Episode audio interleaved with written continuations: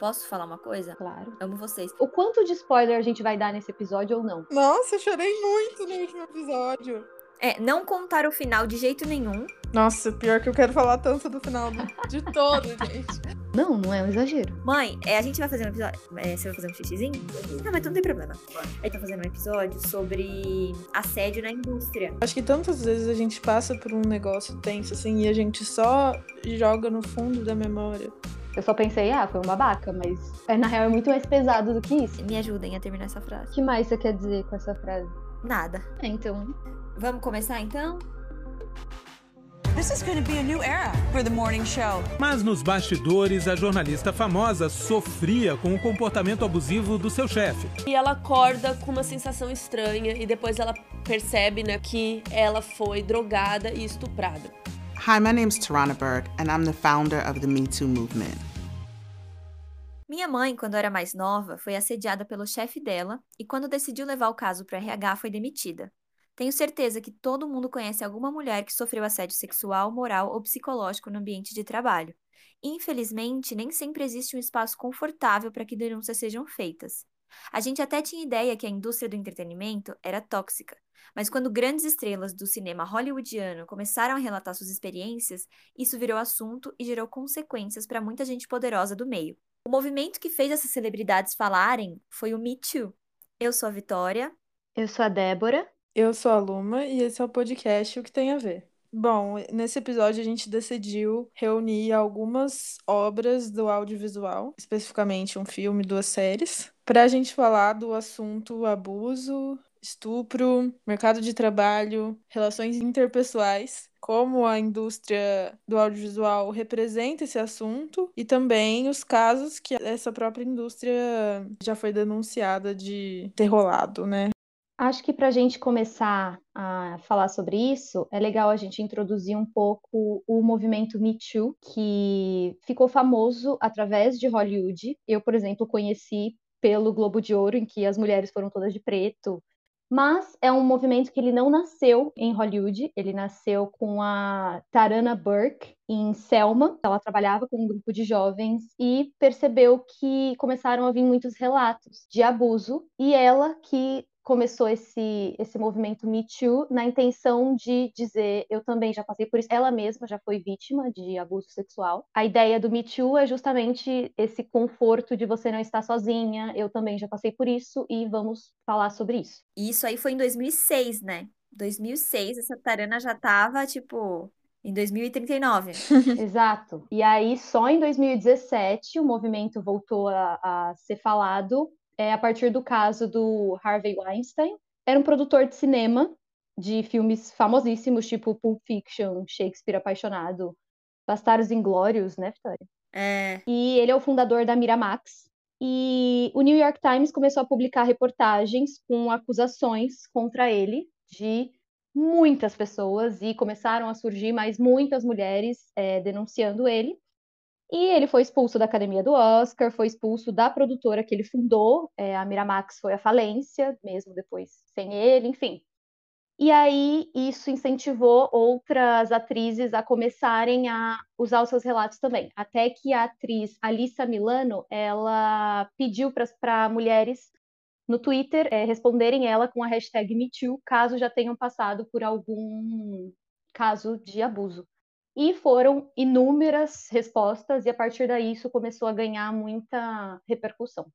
Eu acho legal, assim, retomar essa origem não hollywoodiana, assim, desse, desse movimento, né, com a Tarana Burke, porque vendo alguns vídeos dela, algumas coisas que me chamaram atenção foi, ela chama as pessoas que sofreram o abuso de sobreviventes, né, e o, o que me chamou muita atenção, né, porque às vezes acho que a gente não dá a devida atenção para a gravidade, né, de, do que é sofrer um abuso, também outra coisa que me chamou atenção vendo um vídeo dela é que ela falou sobre quando essa hashtag bombou, ela ficou pensando, será que todo esse trabalho que ela e várias outras pessoas, né, estavam fazendo no mundo de acolher essas vítimas e falar sobre esse assunto, se ia ter um trabalho de base, digamos assim, bem feito, porque Como acho que chegou a acontecer, o medo era de que isso fosse distorcido, de que isso fosse levado para um outro caminho e, e acabasse se perdendo, sim. Achei interessante, que eu acho que é uma coisa que a gente precisa pensar, né? Quando a gente retoma essas coisas que viralizam, se elas não perdem um pouco o sentido. Sim, e é, é muito importante para que as mulheres se reconheçam nos relatos, né? Mas agora com você falando, eu fiquei pensando assim, é um movimento que, a princípio, né, nessa questão de rede social, tudo, ele não visa esse apoio de, de base, assim, porque você está compartilhando, tem um monte de mulheres compartilhando, mas no fim você está lá vivendo a sua vida, quem vai lidar com o seu relato é você e não as outras pessoas. Então, o quanto, de fato, isso atinge outros patamares para as vítimas, né? É uma coisa meio que é sobre a vítima mais, né? E porque muitas mulheres denunciaram, tipo, me too, me too, me too, mas não chegaram, tipo, ah, essa foi a situação que ocorreu, o culpado foi esse, sabe? E também pensar que as mulheres que trabalham na indústria do entretenimento, eu digo as atrizes e pessoas que estão mais no topo dessa cadeia assim, de trabalho, para lidar com o abuso, óbvio que ela é uma sobrevivente, é uma situação muito difícil, mas é bem diferente de, de ter que lidar com esse mesmo abuso sendo uma pessoa normal digo, uma pessoa de outra indústria de trabalho, né? Estando em outro contexto, com outra situação financeira, com outra visibilidade da mídia. Então, acho que também vem daí esse medo da, da Tarana de vocês não são as mesmas mulheres que a gente está lidando aqui no Alabama, que eram principalmente meninas jovens, negras, que ela chama de brown e, e black skin, né? Não brancas, né? Que não brancas, exatamente. E, e, a maioria das meninas que aparecem, no, por exemplo, no Golden Globes, é, vestidas de preto, ou depois no Grammy de 2018, todas essas premiações foram em 2018, no Grammy de 2018 com uma flor branca, eram majoritariamente brancas, né? E, e muito bem sucedidas, obviamente. Mas aí a, as próprias atrizes de Hollywood, e não só atrizes, trabalhadoras de Hollywood, pessoas do, do entretenimento, não só Hollywood, criaram um outro movimento muito inspirado no Me Too, que chama Time's Up, que é como se fosse tipo, chega, chegou a hora, que é um movimento que pede por trabalho digno para as mulheres, não só nessa indústria específica, mas esse movimento exige um trabalho onde o assédio será denunciado e punido e que o assédio não será uma moeda de troca para promoção e etc. E ele foi criado por mais de 300 mulheres do ramo e, e nomes como Reese Witherspoon, Kerry Washington, Emma Stone, Shonda Rhimes de Grey's Anatomy, não sei porque eu fiz essa especificação aqui. É porque ela é Mas perfeita. ela é. E o Times Up criou uma fundação que tem vários advogados que ajudam é, mulheres que sofreram assédio com questões legais de direito e tal. Você estava comentando sobre a fama dessas mulheres, né? O dinheiro, quando elas já estão bem sucedidas e tal. Eu acho que são situações que exigem, impõem dificuldades diferentes. Lógico que essa pessoa talvez tenha mais, é, mais rede de apoio pelo lugar que ela se encontra, né? Mas com certeza não deve ser fácil, porque essa dinâmica do abuso tá também inserida nessa hierarquia dentro da indústria e tal, né? Então, às vezes, tipo, a pessoa é bem sucedida porque, justamente porque ela passou por essa situação de abuso. E eu acho que a gente vai acabar discutindo bastante aqui com os exemplos que a gente trouxe, né? E se por um lado essas mulheres muito famosas, tipo Angelina Jolie denunciando, é muito diferente de uma mulher fora da indústria denunciando, a Angelina Jolie denunciar é importante, eu acho que menos para outras mulheres reconhecerem e falarem, caramba, se a Angelina passa, eu também passo, tipo, e mais ainda para a própria indústria repensar, né? Talvez para aqueles homens ou para para quem está em posições muito de liderança dentro de grandes empresas, enfim. Infelizmente, eles podem escutar muito mais essa mulher influente do que outras mulheres, enfim, e a partir dela isso também abre algumas possibilidades, né? E eu queria aqui só levantar, tipo, quem são esses homens, né? É uma lista enorme, mas envolve, além do Harvey Weinstein, que a Débora já mencionou, John Travolta, James Franco, Kevin Spacey, Ed Westwick, de Gossip Girl, sim, gente. Fiquei chocada com isso. Charlie Sheen. E com relação a Kevin Spacey, quando as denúncias apareceram, ele tava gravando House of Cards, uma série que eu até gostava bastante, ainda gosto. E aí eles tiveram que mudar totalmente a quinta temporada, o que eu achei ótimo ótimo, porque a, a co-estrela da série, Robin Wright. Robin Wright, perfeita, ela tomou a quinta temporada para ela, entendeu? E foi muito legal ver isso. Interferiu diretamente na série que tava fazendo muito sucesso. Essa denúncia que, que aconteceu em cima desse cara. E agora ele tá em reabilitação, parece. Depois de dar uma olhada nessa lista, eu fui pesquisar um pouco o que, que rolou com esses caras, assim, né?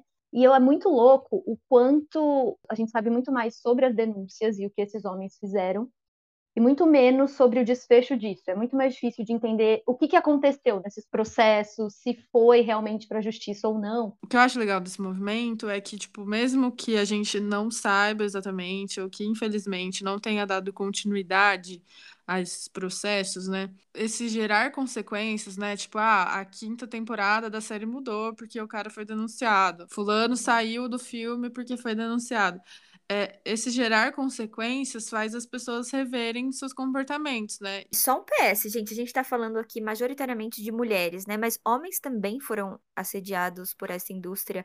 Inclusive o Terry Crew, do, o pai do Chris, de Todo Mundo Deu Chris, foi assediado. Eu fiquei tipo, gente, como alguém assediou esse cara de 3 metros de altura, 3 metros de largura? São relações de poder que te colocam numa situação que, por mais que você tenha condições físicas de, de lutar contra, acontecem, né? E foi o caso até do Kevin Spacey. Ele abusava de homens, não de mulheres. Mas uma consequência interessante que eu busquei aqui do, do Time's Up é que uma das atrizes que, que assinou o manifesto do Time's Up é a Michelle Williams. E ela relatou que num filme que chama Todo o Dinheiro do Mundo, ela ganhou 800 dólares para fazer uma parte do filme, uma cena lá X. E o ator que faz ó, a co coisinha com ela, chama Mark Wahlberg, recebeu um milhão e meio de dólares. Que? É, e aí, quando ela falou sobre isso, ele doou esse dinheiro para o Time's Up. Então, né, fez aí a sua parcela de meia-culpa a Luma falou sobre a questão da impunidade também, né? E acho que não só isso, mas também por uma cultura que já foi absolutamente normalizada, na real, desde sempre, né? desse lugar das, do poder. É, existe uma figura no poder e a outra que é submissa a, ela. Quando isso vem para o entretenimento, e aí eu não digo só dos movimentos, mas também dos exemplos que a gente vai trazer, a gente vai trazer exemplos de O Escândalo, é, The Morning Show e I May Destroy You, que são duas séries e o filme. E é muito importante também, porque a gente às vezes normaliza muito algumas questões também. Porque já tá ali enraizado. A gente sofre com aquilo, mas acha que é normal, assim. Então, assistindo algumas cenas, inclusive, eu vi coisas que eu falei, caramba, isso já rolou comigo. E eu não achei que, óbvio, eu fiquei mega incomodada, mas eu achei que fosse uma questão comigo e não com a pessoa. E aí, a partir do momento em que isso chega no entretenimento e você tem contato com isso e mais pessoas falam sobre isso, você entende, caralho, eu não tava louca, sabe? E isso é muito importante também. E aí a gente vai trazer um pouquinho desses exemplos das séries e do filme.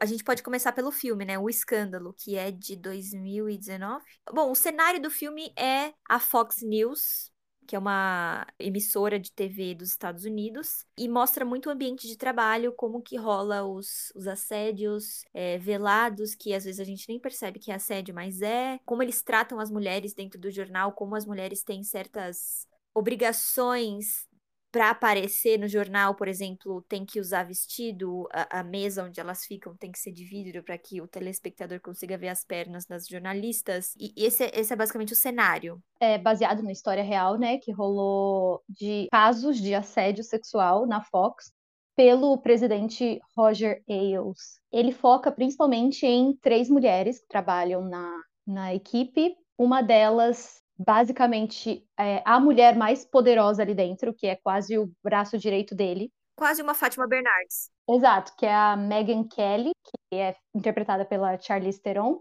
Uma estagiária que acabou de entrar, que é a Margot Robin, e eu não lembro o que a Nicole Kidman faz. As três são jornalistas, né? Sim, as três trabalham lá, sim. Tá.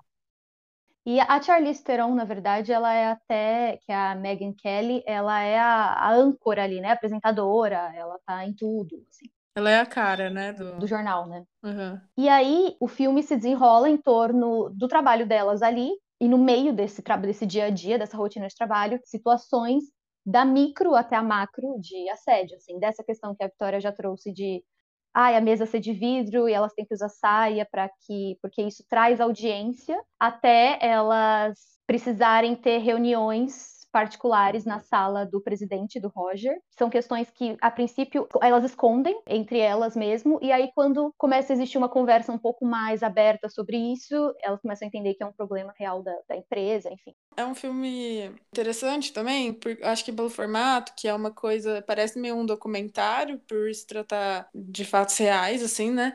Mas também o jeito que eles fazem, né? Tipo, ah, aparece o nome da pessoa, o, o jeito que a câmera move.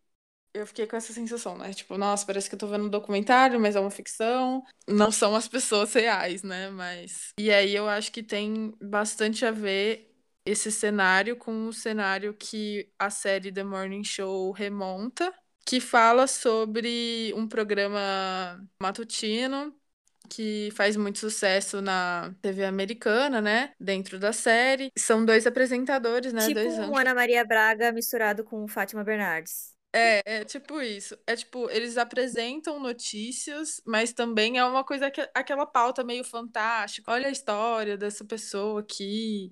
Enfim, é uma mistura de coisas. A gente não tem exatamente um programa desse aqui no Brasil. Tanto que os âncoras, eles não são um casal, na história, mas é tipo assim, o pai e a mãe do, da América, porque eles têm essa conexão com o público e tal. A gente vai tentar não dar spoilers, mas talvez a gente dê uma sinopse mais aprofundada que quem não curte spoiler talvez. É! O que acontece é que um dos âncoras, no caso o homem, que é interpretado por um ator de comédia que eu fiquei assim, gente, ele não vai fazer nenhuma piada em nenhum momento, mas tudo bem. Vamos dizer que o elenco é foda, né? Não, primeiro, as produtoras são fodas. Reese Witherspoon e Jennifer Aniston venham na minha casa comer o cu de toda a minha família. Gente, elas são. Ai, desculpa. Mas, elas... ó, tipo, uma coisa elas que eu vi perfeitas. e eu achei bem interessante também é que eu tava assistindo um podcast, que agora eu esqueci o nome, acho que é Cinemáticos, alguma coisa assim, do B9. É, E aí, uma coisa que eu achei interessante é que eles falaram assim, tipo, atores muito renomados são colocados como coadjuvantes, assim, né? É, E isso eu achei muito legal. Porque normalmente, tipo, a pessoa não toparia fazer o... o- E esses atores renomados, eles são os abusadores, não? Não, todos. Não, deixa, eu chegar lá.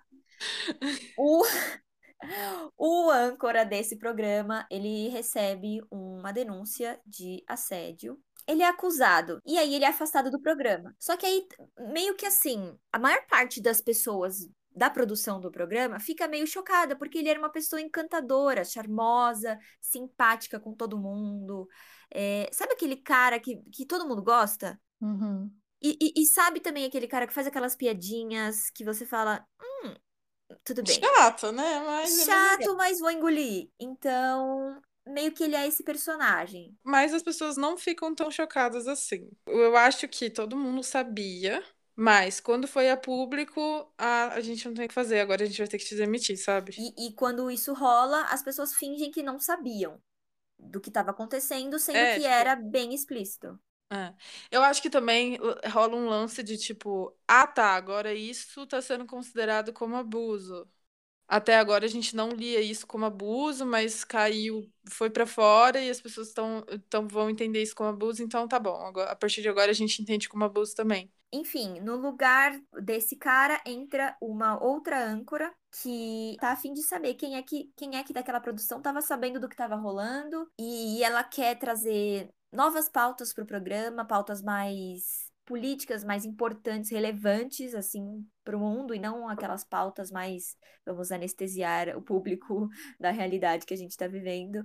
E isso incomoda muito a, a outra âncora. Bom, não quero contar mais spoilers, mas assim, é muito boa a série. Ah, eu acho que tem algum, algumas nuances, assim, que a gente pode comentar, que não vai ser um spoiler exatamente. Tem uma figura que eu acho importante de citar, que ele vira, tipo, chefe da área jornalística do canal, né?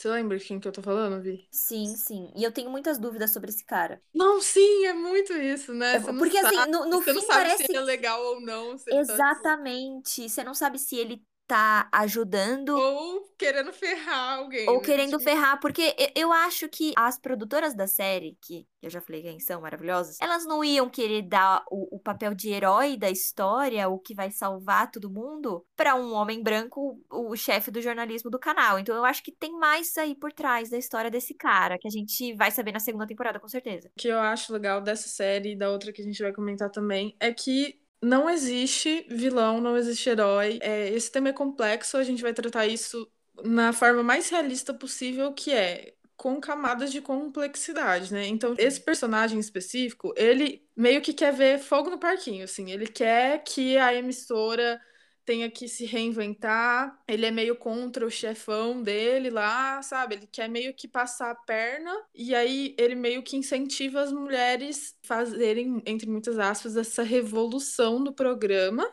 Só que ao mesmo tempo, ele não tá fazendo isso só porque ele é bonzinho, é porque ele tem algum interesse por trás também, né? Mas enfim, o que eu tava querendo dizer é, essa mulher nova chega também porque existem outros interesses, né? Eles se aproveitam dessa da imagem dela, que é uma pessoa mais progressista, que é uma pessoa mais é, direta, para tentar limpar também a imagem do programa, do canal porque ah, depois de 15 anos o, o maior apresentador deles tinha sido acusado, né? E o que eu achei mais interessante, o personagem que eu acho mais complexa, é a da Jennifer Aniston, que é a, a Alex, que é a, era a apresentadora principal, junto com o Mitch, né, que é o personagem que é acusado de assédio. Ela também sofreu nessa indústria, ela teve que se adaptar a essa indústria, mas de certa forma ela tirou proveito disso também, porque ela foi omissa, porque ela sabia que isso acontecia, mas ela não se envolvia porque tipo meio que não era problema dela, né? Se você tá num lugar é, e acaba se privilegiando de alguma forma dessa dinâmica, ela não deixa de ser errada, né? Porque você tá se dando bem. Ao mesmo tempo que, tipo, essa personagem é cuzona e tal, você vê também que ela não via muito uma solução, né? E se bota nesse lugar tipo, ah, de contradição, né? Tipo, o que, que eu faço? Porque ela também não tinha poder de fazer muita coisa, né? Não, e ela é uma mulher que construiu toda essa carreira pra ela e ela não estava disposta a deixar isso sumir por causa desse cara. Então, Tipo, Ela tá nessa posição, né? Tipo, foi ele que errou, não eu, né? Aham. Uma coisa que eles falam muito nessa série é que existe nesse programa uma cultura do silenciamento. Então as coisas acontecem, mas ninguém fala nada. E por quê? Porque não é lucrativo expor eh, celebridades estupradoras ou abusadoras. Enfim, seria justo? Sim, mas não é assim que a indústria pensa. Principalmente eh, por quem são os personagens que comandam essa indústria, né? E não só essa, como outras. É, e pensar que também é, existe o privilégio de você denunciar ou não. Uma das personagens que apresenta o show quer que uma funcionária denuncie o seu caso de abuso, que é a nova, né? A que, a que chega lá nova, a Reese Witherspoon, ela quer que uma funcionária denuncie, mas ela não pensou que o trabalho e a, e a vida daquela mulher estariam em risco por conta desse- dessa denúncia. Outra complexidade, né? Porque, tipo, essa outra personagem parece ser cristalzinho perfeito, porque ela vai em busca da verdade e tal, né? E aí eu, eu também fiquei pensando nesse caso que a Vicky tava comentando, né? Ela quer que a funcionária denuncie. E aí, às vezes, a gente tenta ajudar e não ajuda, né? Tipo, a gente acaba retomando o trauma da pessoa, não dando o suporte necessário e, enfim, pode ser bem ruim também, né? É, eu queria só rapidinho, ouvindo vocês falarem, me remeteu muito ao, ao escândalo. Acho que tem muitas coisas muito parecidas assim. E eu não assisti a The Morning Show, tá? Por isso que eu tô quietinha. Mas eu acho que são muito feitos da indústria para a indústria, né? É, americana, estadunidense. Pós-Me Too e pós-Time's Up, né? Exato. Não sei nessa série, mas pelo menos no Escândalo tem muitas, tipo, piadinhas muito americanas. O negócio claramente foi feito para eles, sabe? Foi pro Oscar, chegou em outros lugares, tá no streaming, mas assim, é para eles conversarem com eles. E aí, essa questão do outras pessoas sabem e ninguém fala, também rola muito no, no Escândalo. Então não é como se, assim, fosse o maior segredo de todos. É só, tipo, todo mundo sabe, mas ninguém comenta pelos corredores assim facilmente, sabe?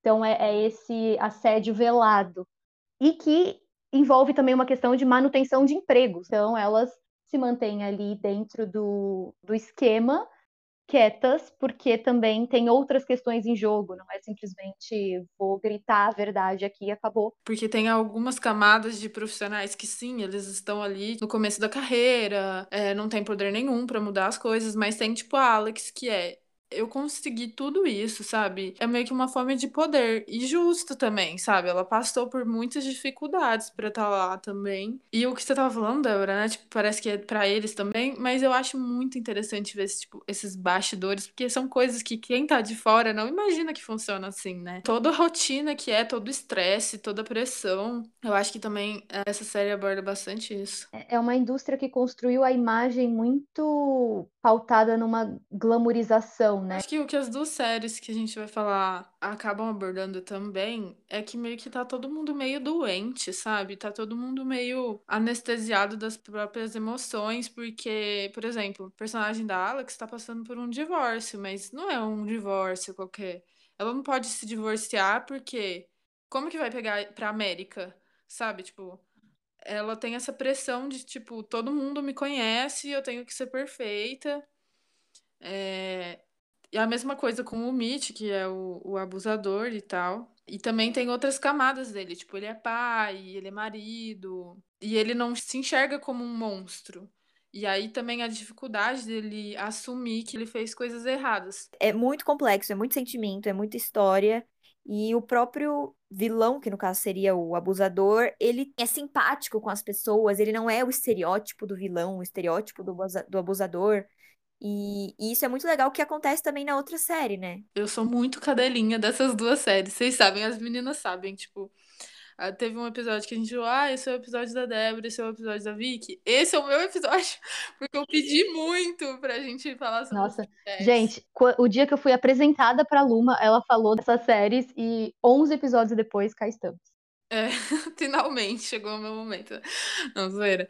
Mas o que eu acho que rola nessas séries, que a gente até tava conversando, Débora, principalmente no I May Destroy, você fica até incomodado com as sensações que você tem. De tão pé no chão, parece que é. Antes de tudo, quando eu assisti, eu não soube disso, mas para todo mundo que quiser assistir, eu já vou falar, porque eu acho que é muito importante. Ela é baseada em uma história real, vivida pela diretora, que é também a protagonista, que é a Michaela Coel, ela é roteirista, produtora, diretora. Cantora, ela, é, ela é tudo, ela é perfeita. Fez sozinha. Ela.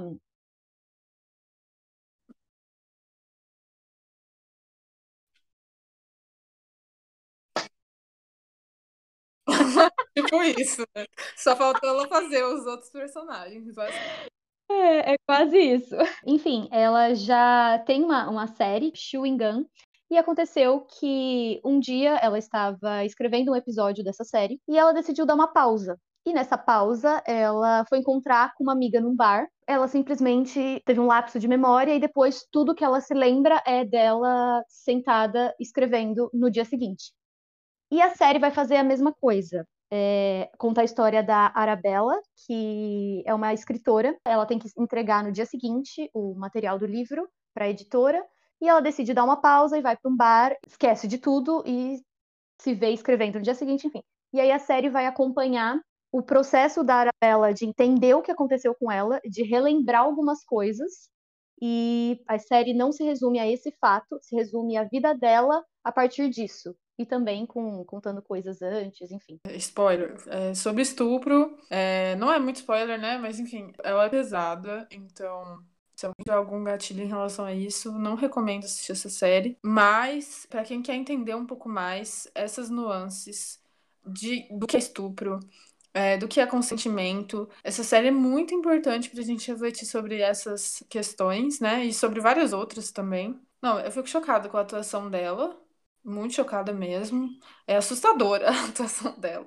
Em vários momentos, assim, principalmente quando ela tá drogada, que tem vários momentos de droga, assim, na série. E isso é muito importante, assim, porque ela não é uma personagem que se veste cobrindo o corpo todo, que é considerada o que, o que a sociedade consideraria uma menina pura ou correta ou santa, etc ela é uma personagem real, ela bebe, ela fuma, ela cheira, ela transa, ela é cuzona em vários momentos da série, e isso não é justificativa para o que ela sofreu, assim. Então, é muito importante isso, é, isso que a série traz personagens, não só ela, mas outros personagens muito complexos e histórias muito complexas que fazem a gente até repensar como a gente está julgando aquilo também, sabe? Em vários momentos, você que se acha super desconstruidão, vai lá assistir e, e fala, caralho, mas olha o que eu tô pensando sobre isso, putz, enfim, vira muitas chavinhas na cabeça. Eu fiquei incomodada nessa série, tipo, o tempo todo.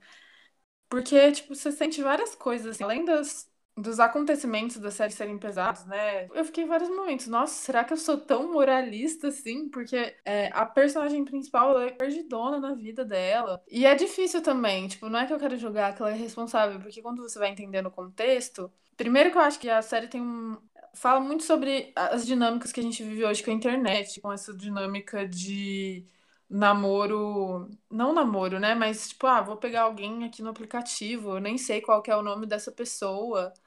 Isso depois vai ser chave depois, né, para fazer uma denúncia. O personagem não sabe quem que era a pessoa, porque o nome do aplicativo era, sei lá, Pinto Grande, não sei o quê, sei lá, alguma Uhum. coisa assim.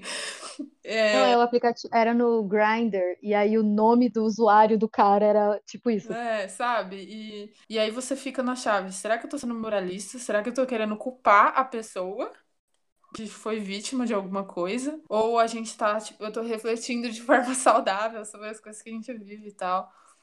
E eu acho que a série quer justamente te colocar nesse lugar. Ela, ela meio que tenta te colocar num lugar que você vai tentar culpar a personagem.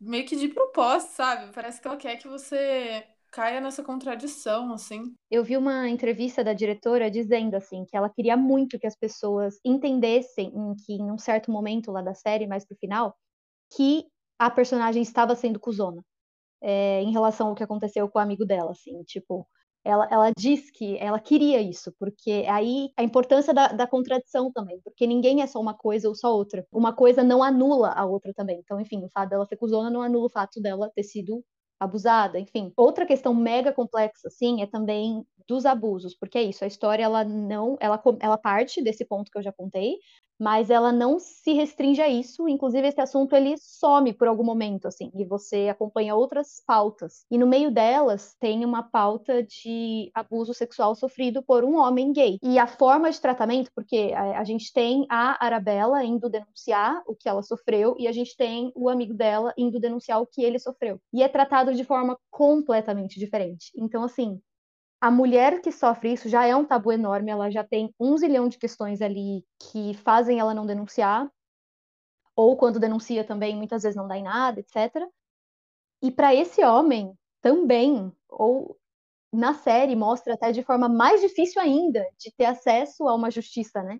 Quando ela decide denunciar, ela vai até a polícia, né? Passa por uma série de exames, inclusive é bem desconfortável de assistir isso. Mas uma coisa que me deixou surpresa, o sistema de acolhimento, assim, parece que a polícia está preparada para receber essa pessoa e eles é, têm toda um, uma infraestrutura para tentar resolver esse caso. E aí me, me deixou triste, assim, porque eu fiquei pensando, nossa, se isso acontecesse comigo, será que a gente ia ter esse tipo de infraestrutura? A gente ia receber esse acolhimento dessa instituição, sabe? Mas alguns episódios depois, quando o amigo dela gay vai fazer a denúncia, não existe nenhum preparo para receber essa pessoa, né? Eu lembrei, vocês contando, eu não assisti essa série, mas eu lembrei de um filme que eu ainda não assisti, que chama Bela Vingança.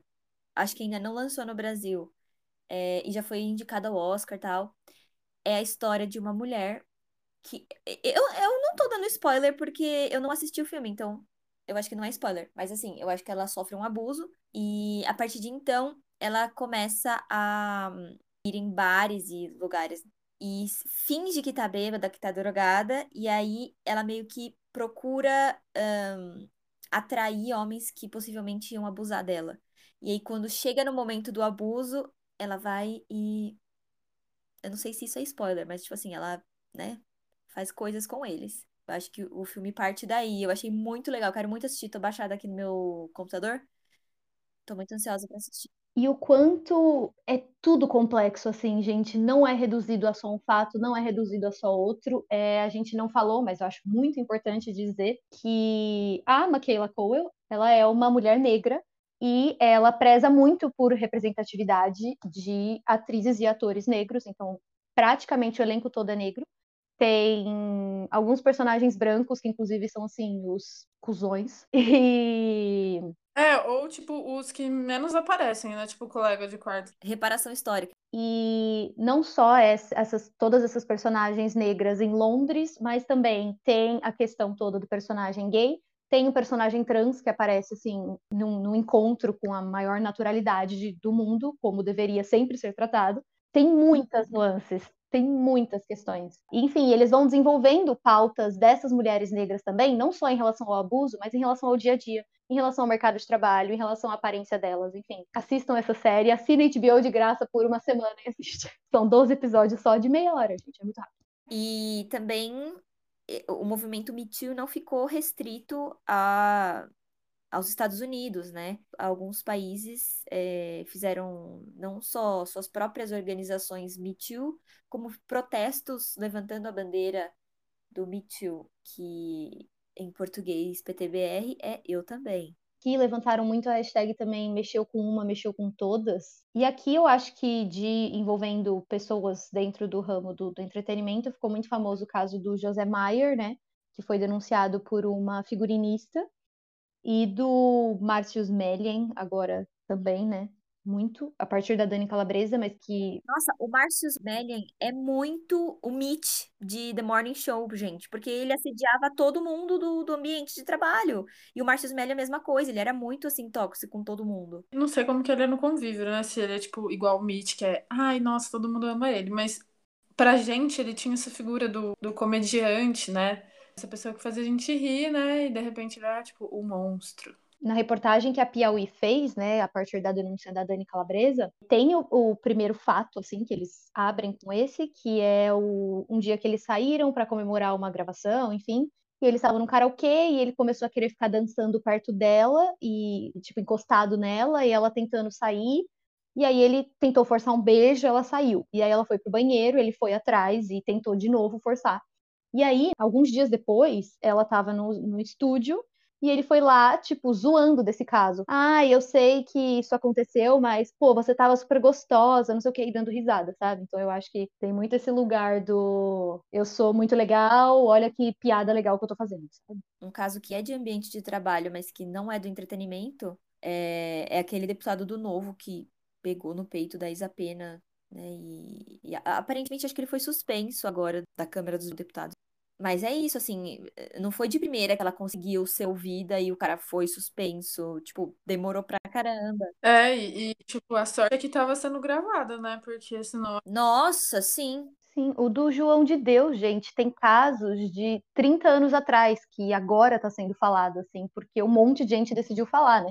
E são, assim, centenas e centenas de pessoas e E, gente, uma coisa desse caso que eu fico muito, muito assim, pensando sempre é que hum, a jornalista que, que fez o dossiê de todos esses casos do João de Deus, ela acabou cometendo suicídio, né? E quê? sim, gente. Vocês não sabem disso? Não! Primeiro ela tinha saído do Brasil e eu acho que eh, eu não vou saber a história direito agora, me desculpem, mas eh, eu não sei se no momento que ela liberou o dossiê ela já tinha saído do Brasil, mas aí ela cometeu suicídio, deixou uma carta explicando que era por causa disso e Nossa, eu até fico assim, nossa, foi suicídio mesmo? Matou ela. então eu fico eu, eu tenho eu tenho três teorias. Uma é realmente verdade, a segunda ela fez isso pra tipo assim ter uma nova identidade e, e agora viver a vida dela em paz, é que- é a que eu torço pra que tenha acontecido. E a terceira é queima de arquivo, né? Devia ter mais coisa por aí, ou, ou vingança mesmo. Eu tô muito chocada. É, eu fiquei bem chocada na época também. Faz um tempo já, uns dois anos. E tem, a- ah, e tem a, A série, né? série. Dele na, É, então, na a série fala sobre isso, porque eu assisti a série, mas eu não lembrava disso dela. Ah, então eu acho que não, eles não falam na série, não. Eu não lembro. Ó, vou até pesquisar agora aqui. É Sabrina Bittencourt. É, foi em fevereiro de 2019, gente.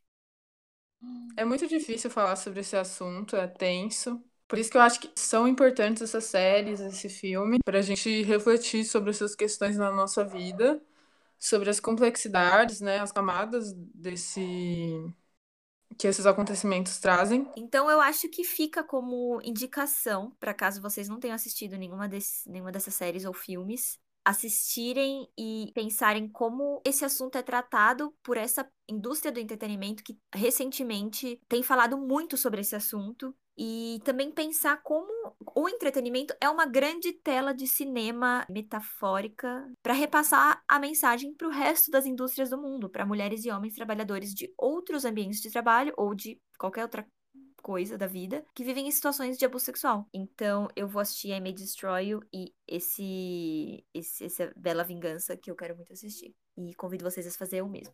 Sim, e acho que quando isso vai para entretenimento, tudo, é óbvio que não se restringe a isso, mas é quando existe essa possibilidade de, primeira, identificação e também de denúncia e de desnormalizar isso. Não sei nem se essa palavra existe, mas é a ideia de isso não é normal, isso não é legal e é, a gente precisa ser educado a entender que isso não é normal, porque a gente também passa por um processo de normalizar muitas questões, enfim. E aí isso vai sendo legitimado, né?